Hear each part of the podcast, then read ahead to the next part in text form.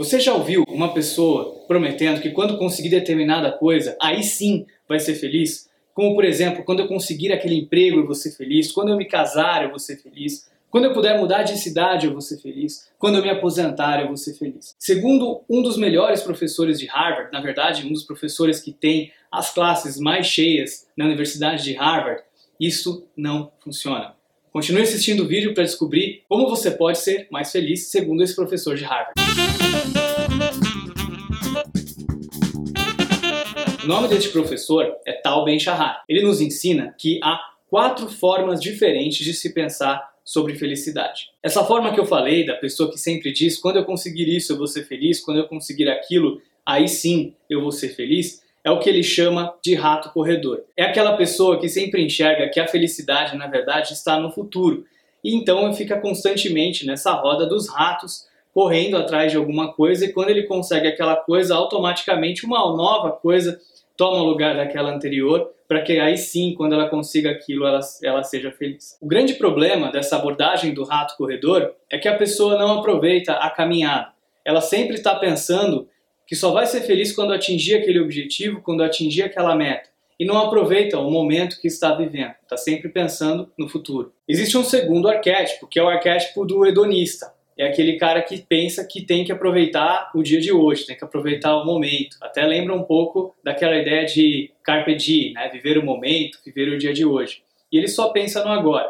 O grande problema é que ele não faz planos para o futuro, ele não se organiza, ele acaba vivendo apenas para o dia de hoje e não consegue se planejar para ter uma vida melhor. Ele não tem metas, não tem planos de longo prazo. Existe também um terceiro arquétipo que é o que ele chama de niilista. É a pessoa que vive, na verdade, do passado. E ela está sempre lembrando como era bom no passado, como no passado era melhor, como a cidade era melhor, como a segurança era melhor, como a vida dela era melhor lá no passado.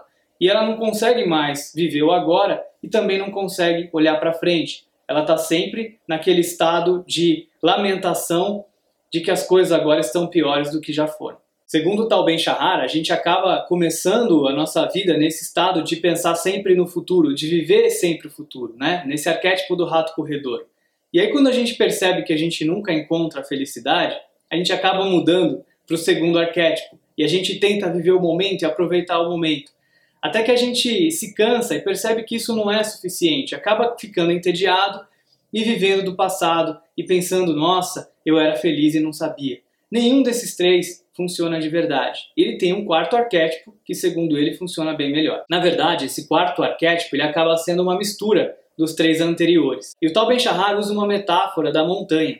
É como se você estivesse no vale e observasse a montanha e pensasse, vou chegar lá. Esse é meu objetivo. Mas à medida que você vai subindo a montanha, você aproveita a sua jornada. Você aproveita o agora. Você está feliz por estar naquele momento fazendo aquela caminhada rumo ao topo da montanha, que é o seu objetivo. Cada vez que você dá um novo passo, cada vez que você chega mais perto do topo da montanha, você é grato e você lembra com alegria de tudo que você passou para chegar até aquele momento em que você chegou.